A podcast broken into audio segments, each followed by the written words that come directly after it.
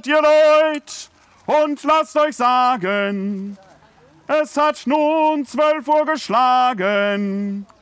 Gottes Sohn ist in der Stadt, die Gottes Schutz verdient hat.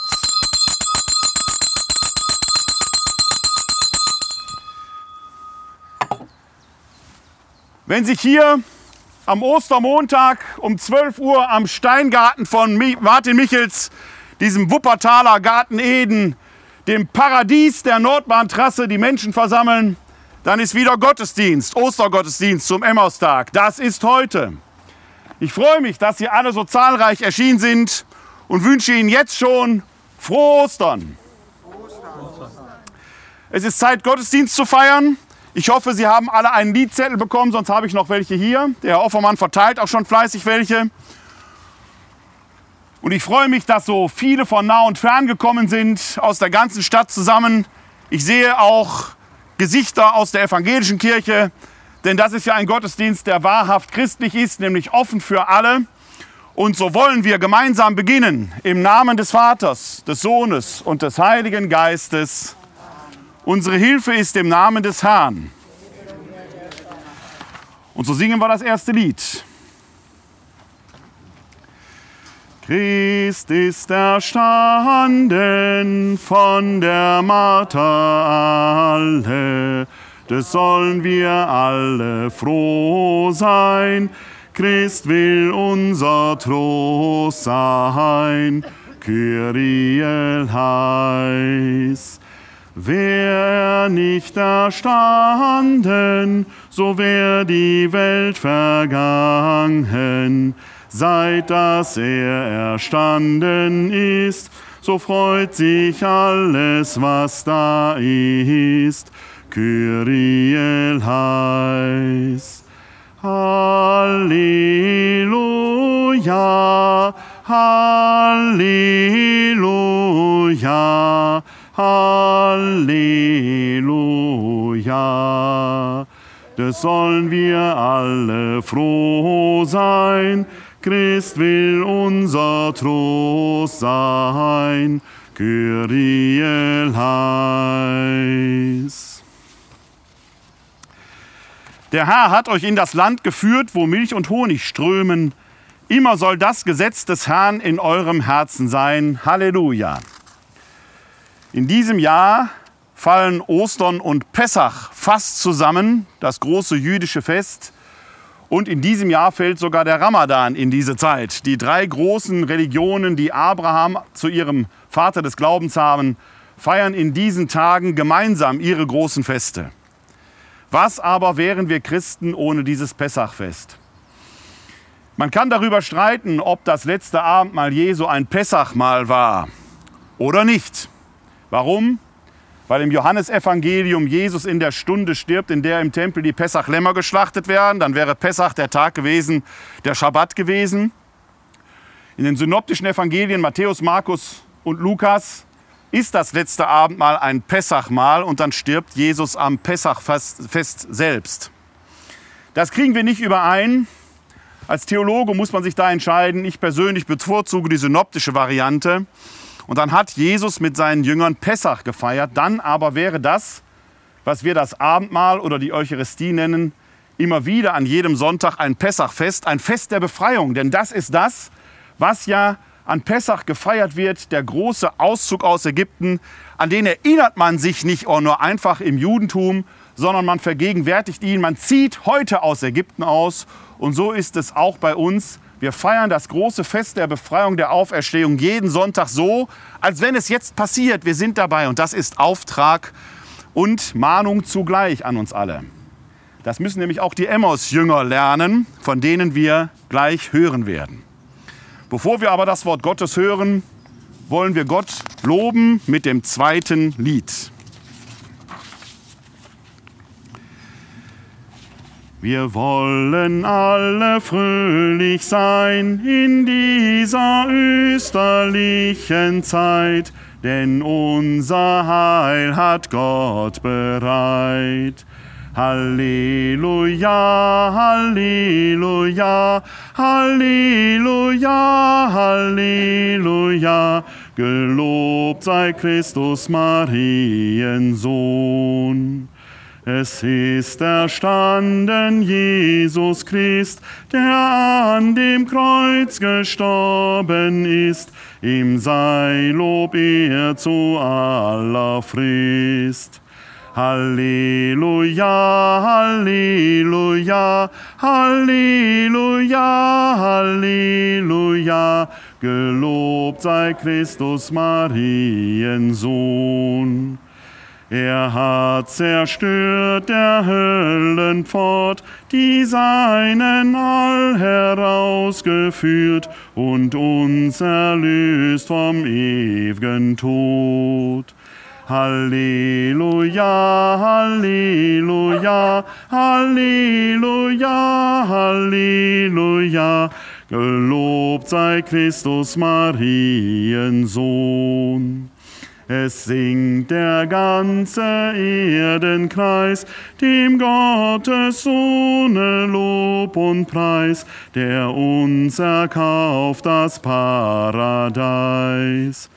Halleluja, Halleluja, Halleluja, Halleluja, gelobt sei Christus Mariensohn des freu sich alle Christenheit und lobe die Dreifaltigkeit von nun an bis in Ewigkeit. Halleluja, Halleluja, Halleluja, Halleluja, gelobt sei Christus Mariensohn. Lasst uns beten. Gott, du Herr allen Lebens, durch die Taufe schenkst du deiner Kirche Jahr für Jahr neue Söhne und Töchter.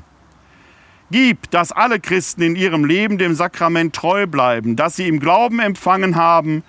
Darum bitten wir durch Jesus Christus, unseren Herrn, deinen Sohn, der in der Einheit des Heiligen Geistes mit dir lebt und herrscht in alle Ewigkeit. Lesung aus der Apostelgeschichte. Am Pfingsttag trat Petrus auf, zusammen mit den Elf. Er erhob seine Stimme und begann zu reden. Ihr Juden und alle Bewohner von Jerusalem, dies sollt ihr wissen, achtet auf meine Worte. Jesus, den Nazoräer, einen Mann, den Gott vor euch beglaubigt hat durch Machttaten, Wunder und Zeichen, die er durch ihn in eurer Mitte getan habt, wie ihr selbst wisst. Ihn, der nach Gottes beschlossenem Willen und Vorauswissen hingegeben wurde, habt ihr durch die Hand von Gesetzlosen ans Kreuz geschlagen und umgebracht. Gott aber hat ihn von den Wehen des Todes befreit und auferweckt. Denn es war unmöglich, dass er vom Tod festgehalten wurde. David nämlich sagt über ihn, ich habe den Herrn beständig vor Augen denn er steht mir zu Rechten, dass ich nicht wanke. Darum freut sich mein Herz und frohlockte meine Zunge, und auch mein Leib wird in Hoffnung wohnen. Denn du gibst meine Seele nicht der Unterwelt preis, noch lässt du deinen Frommen die Verwesung schauen. Du hast mir die Wege zum Leben gezeigt, du wirst mich erfüllen mit Freude vor deinem Angesicht. Brüder und Schwestern, ich darf freimütig zu euch über den Patriarchen David reden, er starb und wurde begraben. Und sein Grabmal ist bei uns erhalten bis auf den heutigen Tag. Da er ein Prophet war und wusste, dass Gott ihm einen Eid geschworen hatte, einer von seinen Nachkommen werde auf seinem Thron sitzen, sagte er vorausschauend über die Auferstehung des Christus, er gab ihn nicht der Unterwelt preis und sein Leib schaute in die Verwesung nicht. Diesen Jesus hat Gott auferweckt, dafür sind wir alle Zeugen zur Rechten Gottes erhöht, hat er vom Vater den Heiligen Geist empfangen und ihn ausgegossen, wie ihr seht und hört. Wort des lebendigen Gottes.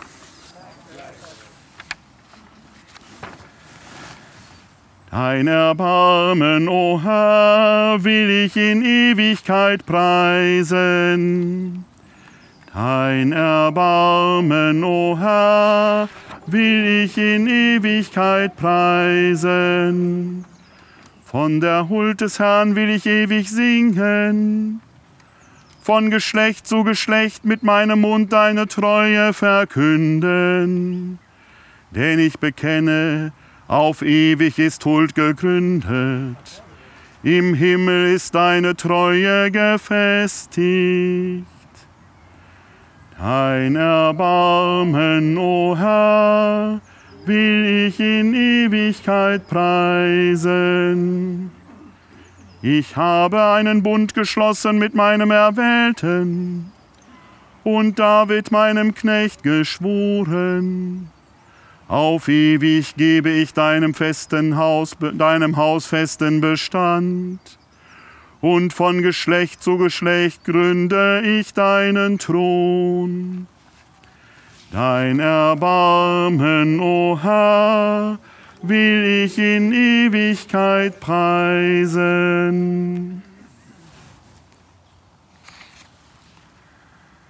Lesung aus dem ersten Brief des Apostels Paulus an die Gemeinde in Korinth.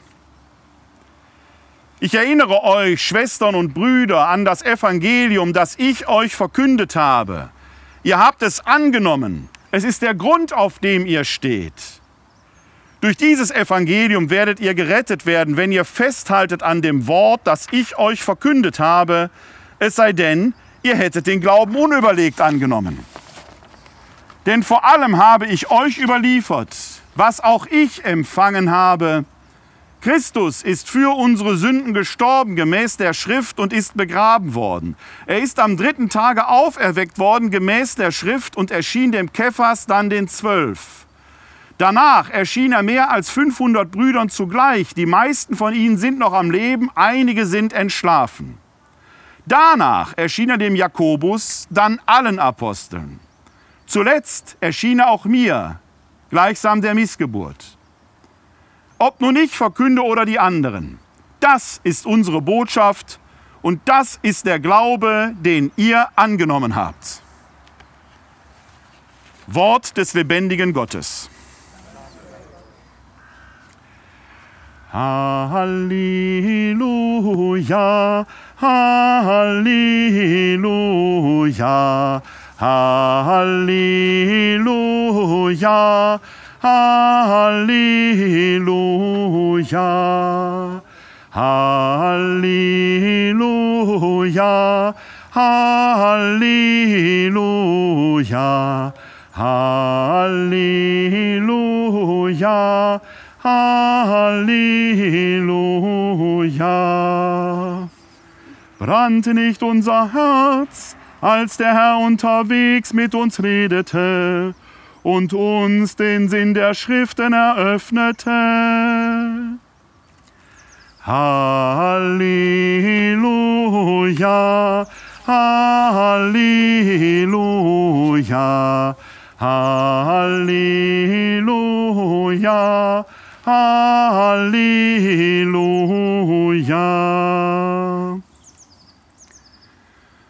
Unsere Hilfe ist im Namen des Herrn aus dem heiligen Evangelium nach Lukas. Ehre sei dir, o Herr. Am ersten Tag der Woche waren zwei von den Jüngern Jesu auf dem Weg in ein Dorf namens Emmaus, das 60 Stadien von Jerusalem entfernt ist. Sie sprachen miteinander über all das, was sich ereignet hatte. Und es geschah. Während sie redeten und ihre Gedanken austauschten, kam Jesus selbst hinzu und ging mit ihnen. Doch ihre Augen waren gehalten, so dass sie ihn nicht erkannten. Er fragte sie, was sind das für Dinge, über die ihr auf eurem Weg miteinander redet? Da blieben sie traurig stehen, und der eine von ihnen, er hieß Kleopas, antwortete ihm, bist du so fremd in Jerusalem, dass du als einziger nicht weißt, was in diesen Tagen dort geschehen ist? Er fragte sie, was denn? Sie antworteten ihm, das mit Jesus aus Nazareth. Er war ein Prophet, mächtig in Tat und Wort vor Gott und dem ganzen Volk. Doch unsere hohe Priester und Führer haben ihn zum Tod verurteilen und ans Kreuz schlagen lassen. Wir aber hatten gehofft, dass er der sei, der Israel erlösen werde. Und dazu ist heute schon der dritte Tag, seitdem das alles geschehen ist. Doch auch einige Frauen aus unserem Kreis haben uns in große Aufregung versetzt. Sie waren in der Frühe beim Grab, fanden aber seinen Leichnam nicht. Als sie zurückkamen, erzählten sie, es seien ihnen Engel erschienen und hätten gesagt, er lebe. Einige von uns gingen dann zum Grab und fanden alles so, wie die Frauen gesagt hatten. Ihn selbst aber sahen sie nicht. Da sagte er zu ihnen, ihr Unverständigen, deren Herz zu träge ist, um alles zu glauben, was die Propheten gesagt haben. Musste nicht der Christus das erleiden und so in seine Herrlichkeit gelangen? Und er legte ihnen dar, ausgehend von Mose und allen Propheten, was in der gesamten Schrift über ihn geschrieben steht. So erreichten sie das Dorf, zu dem sie unterwegs waren. Jesus tat, als wollte er weitergehen, aber sie drängten ihn und sagten, bleibe bei uns, denn es wird Abend, der Tag hat sich schon geneigt. Da ging er mit hinein, um bei ihnen zu bleiben, und es geschah. Als er mit ihnen bei Tisch war, nahm er das Brot, sprach den Lobpreis, brach es und gab es ihnen. Da wurden ihre Augen aufgetan und sie erkannten ihn und er entschwand ihren Blicken. Und sie sagten zueinander, brannte nicht unser Herz in uns, als er unterwegs mit uns redete und uns den Sinn der Schriften erschloss? Noch in derselben Stunde brachen sie auf und kehrten nach Jerusalem zurück und sie fanden die Elf und die mit ihnen versammelt waren. Diese sagten, der Herr ist wirklich auferstanden und ist dem Simeon entschieden. Da erzählten auch sie, was sie unterwegs erlebt und wie sie ihn erkannt hatten, als er das Brot brach. Evangelium unseres Herrn Jesus Christus. Halleluja, Halleluja, Halleluja. Halleluja.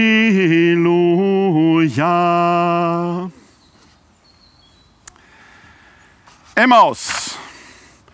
Es heißt 60 Stadien von Jerusalem entfernt. Ein Stadion waren ungefähr 250 Meter. Können Sie also sich selber so ein bisschen ausrechnen, wie viel das jetzt ungefähr war. Kann man sagen, so ungefähr ja, 12, 13, 14 Kilometer werden das gewesen sein ist man vielleicht gut drei Stunden hin unterwegs und da ereignet es sich. Zwei Wanderer, zwei Jünger Jesu, so heißt es, sind auf dem Weg dorthin. Sie haben so ziemlich das Schlimmste hinter sich, was sie erlebt haben. Und ein dritter Wanderer gesellt sich zu ihnen, der erstmal nichts Besseres zu tun hat, als die beiden zu tadeln. Ihr Unverständigen, deren Herz zu träge ist, um alles zu glauben, was die Propheten gesagt haben so ziemlich eine der ersten Sachen, die der Auferstandene einem entgegenhält, wenn man zu ihm kommt. Der liebe Jesus sagt erstmal, ihr Unverständigen, warum habt ihr euch nicht bemüht? Wie könnte denn dieses Bemühen ausgesehen haben? Er erschließt den Sinn der Schriften. Aber wem? Wer waren eigentlich diese Emmaus-Jünger? Wir haben ja gerade in meiner Kirche, der römisch-katholischen Kirche, diesen synodalen Weg hinter uns gebracht. Und auf diesem synodalen Weg wurden zum, ich weiß nicht wie vielten Mal, die Dinge diskutiert, die seit ich denken kann diskutiert werden. Wahrscheinlich schon viel länger. 1975 hatten wir hier in Deutschland die Würzburger Synode. Damals wurden Forderungen gestellt, die gingen weit über das hinaus, was der synodale Weg da jetzt gefordert hat, die das ja alles sehr schön weichgespült haben. Einer der größten Fehler, den dieser synodale Weg in meinen Augen gemacht hat, war von Anfang an den Bischöfen eine Sperrminorität einzuräumen. Da war doch klar, wohin der Hase läuft. Ich nenne das den ewigen Stuhlkreis. Ihr Unverständigen möchte man da rufen mit dem Auferstandenen. Habt ihr nicht in den Schriften gelesen, worum es geht? Fangen wir bei den Emmaus-Jüngern an. Wir denken immer, es wären zwei Männer gewesen. Aber waren das auch zwei Männer? Einer war ein Mann. Kleopas heißt er. Und dieser Name ist eine Steilvorlage. Denn der taucht noch an einer zweiten Stelle in der Heiligen Schrift auf, im Johannesevangelium, ohne dass er anwesend wäre, unterm Kreuz. Da stehen im Johannesevangelium nämlich drei Marias. Maria, die Mutter Jesu, Maria, die aus Magdala, und Maria, die Frau des Kleopas. Ist das jetzt nicht wahrscheinlich, dass da ein Ehepaar von Jerusalem nach Emmaus läuft? Der eine heißt Kleopas und der andere, Sie merken, ich betone der, ist eine die, Maria. Da waren ein Mann und eine Frau, eine Frau mit ihrem Mann unterwegs. Und Jesus gesellt sich zu ihnen. Der Auferstandene hatte sich an diesem Tag schon der Maria von Magdala gezeigt. Die beiden hier werden später erfahren, dass er sich auch dem Simeon gezeigt hat, dem Petrus also. Und er zeigt sich diesen beiden hier. Keine Apostel, keine Bevollmächtigten. Aber wahrscheinlich zwei von diesen über 500 Brüdern und man muss ergänzen und den Schwestern, denen nach dem Paulus, den wir gerade im ersten Korintherbrief gehört haben, Jesus ja auch erschienen sein soll. Jesus selber, der Auferstandene, sagt, macht also gar keinen großen Unterschied zwischen Aposteln und Nicht-Aposteln. Er erscheint denen, die ihm glauben. Die Apostel mögen besondere Vollmachten haben. Aber das Wort Gottes mit Vollmacht in der Welt zu verkünden, die Botschaft des vom Kreuzestod auferstanden in die Welt zu tragen, ist kein Privileg des Amtes, ein Privileg, das uns allen gebührt.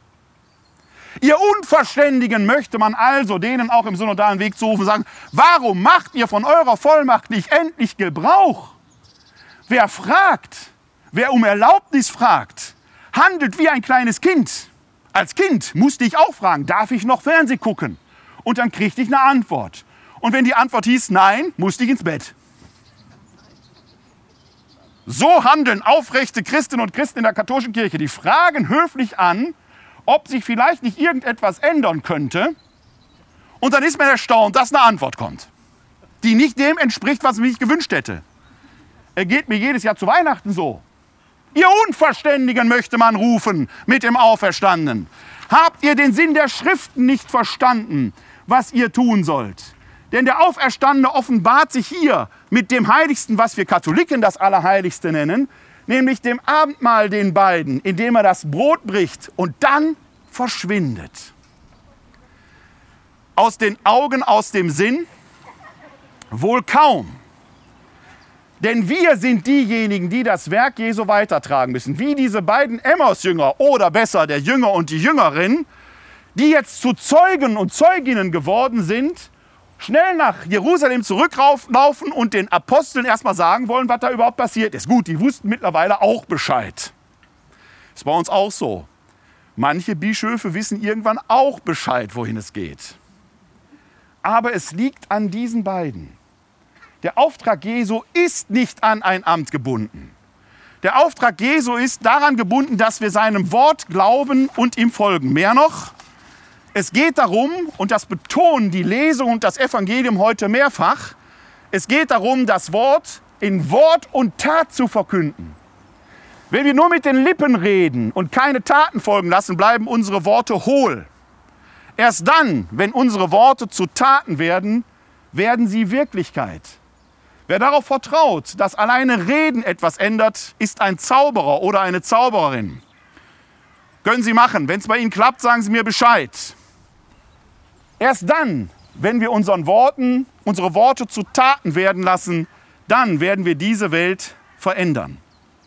So war es in Emmaus, so soll es heute sein. Wir sehen Jesus auch nicht mehr persönlich, aber seine Worte und Taten sollen durch uns Wirklichkeit werden. Es gilt in der Kirche, die viele Worte über Missbrauch macht, die Homosexuelle mit Worten wertschätzt und ihnen doch den Segen verweigert. Worauf warten wir? Wenn sie nicht von Priestern gesegnet werden, manche tun es ja, dann segnen wir sie. Mehr noch, bei uns in der katholischen Kirche ist die Ehe ja ein Sakrament, dass die Eheleute sich gegenseitig spenden. Wieso sollten das homosexuelle Paare nicht auch tun dürfen? sich den Segen gegenseitig spenden. Wir haben so viele Möglichkeiten. Und der Auftrag Jesu ist längst erteilt. Die Emmaus-Geschichte lehrt es uns. Sie lehrt uns vor allem, nicht einzuschlafen, sondern noch zur selben Stunde aufzubrechen und das Wort in die Welt zu tragen. Jetzt liegt es an uns, ihr Unverständigen. Ich will euch Beine machen. an diesem Emmaustag, gleich, wenn ich erst die Mauer und dann ihre Schuhe gesegnet habe. Sie werden nämlich in diese Stadt hineingehen und an den Orten, an denen sie leben, das Wort Gottes in Wort und Tat weitertragen. Jede und jeder nach ihren Möglichkeiten. Dann wird diese Stadt wieder ein Stückchen besser werden.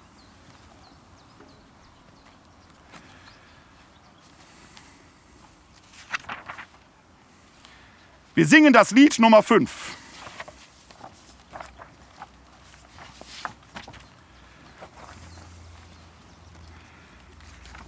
Die ganze Welt, Herr Jesu Christ, Halleluja, Halleluja, in deiner Urständ fröhlich ist, Halleluja, Halleluja.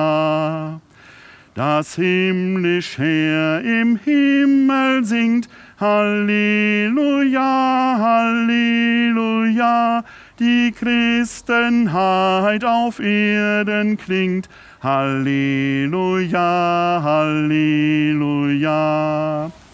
Jetzt grünet, was nur grünen kann, Halleluja, Halleluja die Bäume zu blühen fangen an. Halleluja, Halleluja. Es singen jetzt die Vögel all. Halleluja, Halleluja. Jetzt singt und klingt die Nachtigall. Halleluja, Halleluja. Der Sonnenschein kommt jetzt herein. Halleluja, Halleluja. Und gibt der Welt einen neuen Schein. Halleluja, Halleluja. Die ganze Welt, Herr Jesu Christ. Halleluja, Halleluja in deiner Urschen fröhlich ist. Halleluja, Halleluja.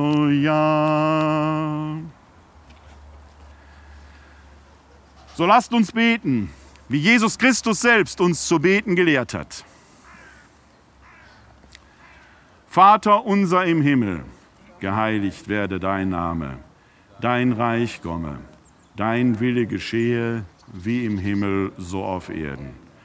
Unser tägliches Brot gib uns heute und vergib uns unsere Schuld, wie auch wir vergeben unseren Schuldigern.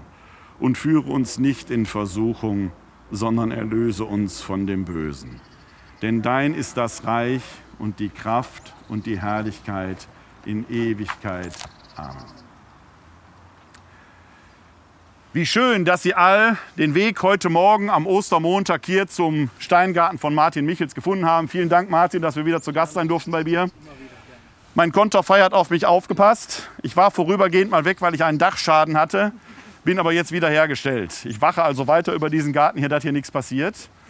Dieser Garten ist ja mittlerweile, er ist sowieso etwas Besonderes, aber in vielerlei Hinsicht gerade ein österlicher Garten geworden. Wir haben hier unseren Corona-Gedenkstein der an die Corona-Toten mahnt, der hat ja hier einen Platz gefunden und hier unweit entfernt ist ja die Trauerstätte für die Gestorbenen, die von den Hospizdiensten hier eingerichtet worden ist. Eine sehr beeindruckende Stätte, ich habe mir die vorhin angeschaut. Der Tod ist schon da, die Auferstehung auch. Denn die Tafeln dort hinten, die dort geschrieben sind, und auch unser Corona-Gedenkstein, spricht ja genau von dieser Hoffnung, dass nichts verloren ist, sondern alles aufgehoben ist letzten Endes in der Liebe Gottes. Und da wollen wir gleich um den Segen bitten. Aber diesen Segen möchte ich gleich auch noch weitertragen. Traditionell erneuere ich ja den Segen über die Mauer, dass die weiterhin gut hält. Stabil ist die. Und es ist ja mittlerweile Tradition hier, dass, wer möchte, auch sein Schuhwerk von mir segnen lassen kann. Und die Steine segne ich auch noch. Ich habe hier noch einen ganzen Kanister Weihwasser mit. Ist genug Wasser für alle da. Weihwasser für alle da. Also wer möchte, erst die Mauer, dann der Rest. Äh, es sind vorhin noch Wünsche geäußert worden, ob wir den, wir hatten ja hier im Steingarten den Corona-Gedenkgottesdienst im letzten Jahr einmal im Monat. Da habe ich vorhin Wünsche gehört, ob wir nicht wieder einen Corona-Gedenkgottesdienst feiern können. Können wir natürlich. Ich gucke mal, wann wir das machen können und dann werden wir offiziell und öffentlich über die sozialen Medien, Presse und so weiter, über unsere Homepage dazu einladen. Sie werden es irgendwie mitbekommen, wann ihr die nächste Corona-Gedenkfeier hier am Corona-Gedenkstein stattfindet. Jetzt aber bitten wir Gott um seinen Segen. Unsere Hilfe ist im Namen des Herrn. Der Allmächtige segne und behüte uns. Er lasse sein Angesicht über uns leuchten und sei uns gnädig. Er wende uns sein Antlitz zu und schenke uns sein Heil. Gerade an diesem österlichen Tag, das gewähre uns der dreieine Gott, der Vater, der Sohn und der Heilige Geist. So lasst uns gehen in seinem Frieden. Halleluja, Halleluja.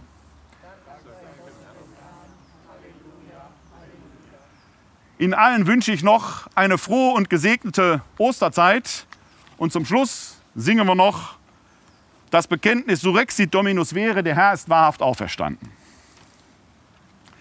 Surexit Dominus Vere, Halleluja, Halleluja, Surexit Christus hodie, Halleluja, Halleluja.